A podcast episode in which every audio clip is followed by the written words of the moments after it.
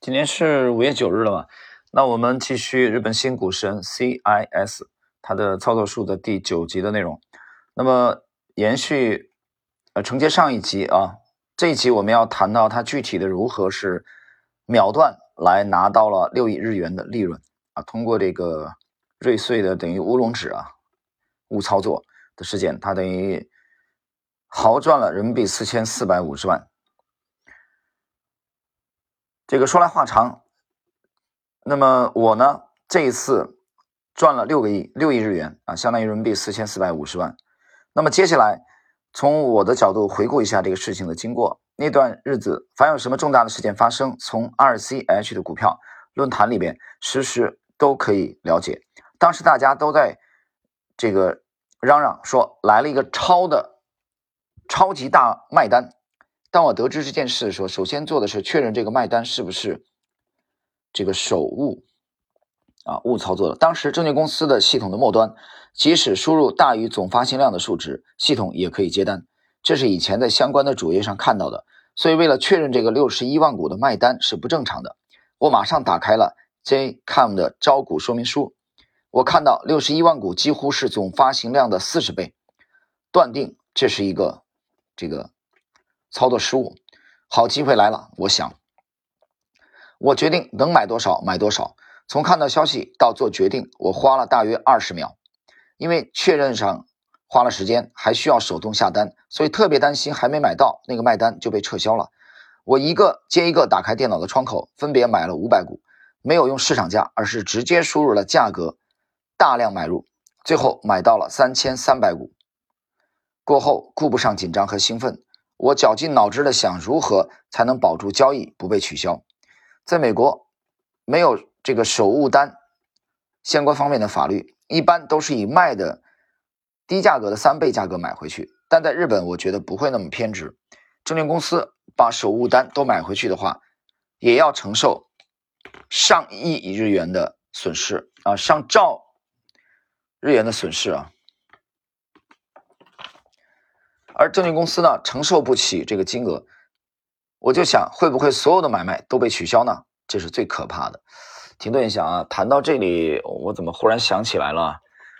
呃，国债三二七事件啊，在那一年，在知识星球半不红的专专栏里边，我曾经，呃，其实回忆到当年去，呃，周末的时候啊，这个这个，带着小朋友，带着女儿去。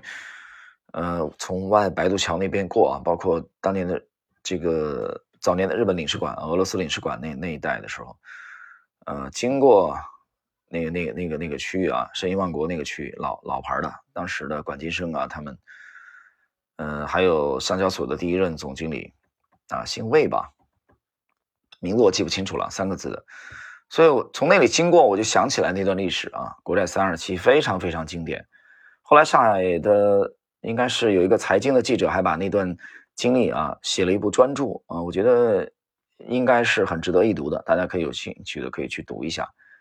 呃，全部取消啊，这个当时的啊辽宁的这家主力是辽国发吗？是不是辽国发？啊，这个博弈，呃，很很经典，很经典，我觉得是一个标志性的事件。啊，是一个标志性的事件，就是你，你得知道你的对手盘是谁，啊，你得，你得，你得知道他们的体量，知道他们的能力，呃，其实有的时候怎么说呢？所以我在这里读到日本新股神 CIS 的这个感慨的时候，他就担心所有的买卖全部都被取消，啊，不算了，懂不懂？不算了，我现在告诉你，不算数了，明白吗？啊，这个在。这个市场经济啊，这是这是很牛逼的一句话啊，不算数了，你没听错，不算了，很很有意思，大家可以去重这个重新的去啊温故一下那段历史吧。好，我们继续。买了之后十分钟，第一次涨停的时候，我觉得一切都可能打水漂，所以就都卖了，因为我觉得一直持仓下去，最后都被认定无效的话，会非常麻烦啊。这哥们风险意识很强啊。他他他一直拿着，他就觉得怕都不算。我把套利的几亿日元都买了瑞穗集团和任天堂的股票。如果 JCOM 的交易被认定无效，那么接下来两笔交易也不可能成立。赚的钱就像是从天而降一样，钱最后能否落袋为安是关键。钱不到手，心有不安。赚的越多，越不能沾沾自喜、悠然自得。这时候巩固胜利的成果尤为重要。越是大赢，越有可能化为乌有。提个啊，这个不搭嘎的话题。我从年轻时候就打麻将，就在赢得不亦乐乎的时候，一切化为乌有的经历有过几次。不管过去如何，如果这次 JCOM 上赚的钱都归零的话，那也太遗憾了。我认识的个人交易者中，还有几个人赚了很多。无业的大富豪 BNF 和另一位散户 UOA 一直持仓到 JCOM 公布了股东持股变动报告书。啊，这个。股价呢比当天的涨停还高出近二十万日元，每股达到九十七万日元，大获全胜的感觉吧。但我和他们不一样，比起收益的最大化，我一直在考虑成果如何不被日本政府化为乌有。经典啊，特别经典。我觉得这哥们儿风险意识太强了啊！我读到这里我就这么感觉的。他要的不是说大胜啊，我能不能再多赚几十倍、上百倍？我要的是这次操作怎么样不被拿走。啊，不被有人说不算了，不被有人枪毙掉。然后这个时候，我又想起来新闻里读到的，呃，在中国的西西部吧，是四川还是哪里？啊，村民挖出来了乌木啊，很很很很贵重的啊一种一种一种一种植物啊，非常非常贵重啊，挖出来以后，是吧？那么，所以他说，怎么样才能不被啊化为乌有？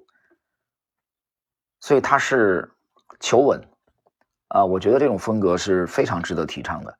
在这个市场啊，把交易作为一生的追求的人，我觉得这个更重要，就是活得长久。好，我们继续进一步考虑的是什么原因导致的这个公司误操作呢？还有就是损失额大约有多少？损失额过大的话，交易就可能被取消。如果只是数千亿日元的话，大型证券公司还能这个承担部分责任，但接下来这家公司的股价就会下跌。为了应对这种情况，我考虑做空大型证券公司和银行。我自己这么想，发现 RCH 论坛上也在讨论同样的话题。网上的信息果然很快，但最终我没有做空。在这个事件上，总有人问我 为什么不一直持有那三千三百股呢？一直持有的话，不是赚的更多吗？但对我来说，同样的情形即使再发生一百次，我想我都会做同样的选择，因为我只会在平衡风险和收益之后采取行动。这样的误操作以后还会发生吗？东正在 JCOM 事件后引进了名叫“箭头”的交易系统，结果就是大规模的误下单不太容易发生了。二零一八年二月末的一天，又有数百亿的卖单出现，这个是误操作吗？但看起来太假。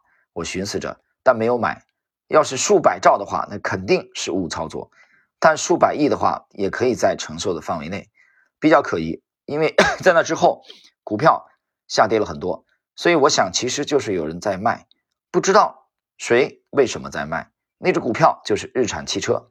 二零一八年十一月，因为前董事长卡洛斯·卡恩的被捕和卸任，日产汽车备受瞩目。那么各位。呃，以上呢就是今天这一集内容啊，他谈了详细的介绍了在 JCOM 的这个呃误操作的事件当中啊，他在几秒钟之间啊，一秒可以说一秒钟啊，到到这个半分钟吧，三十秒之内决断操作，拿走了四千，可以说抢走了合法的抢啊，利用规则合法的抢走了四千四百四十万人民币的利润啊，很了不起。而且它的风险意识非常强，这就是合理的利用规则，合理的利用规则来套利，啊，我觉得这个是无可厚非的，无可厚非的，对吧？那你谁让你出现这种，在这个自由市场的充分竞争的啊这个市场交易市场当中啊，你出现了这样的机会呢？出现了这样的馅儿饼呢？那为什么你我没有捕捉到呢？你应该考虑这个问题。所以我觉得就这次操作本身而言。啊我们不应该单纯的去有人说站在这个道德的角度去评啊评去抨击他我觉得这个是很滑稽的。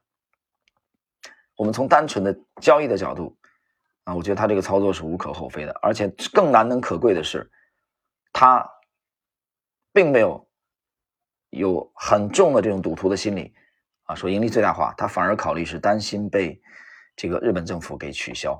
啊我觉得这是值得每一位职业的交易者啊认真的体会的内容。好了我们今天的这一集内容就到这里。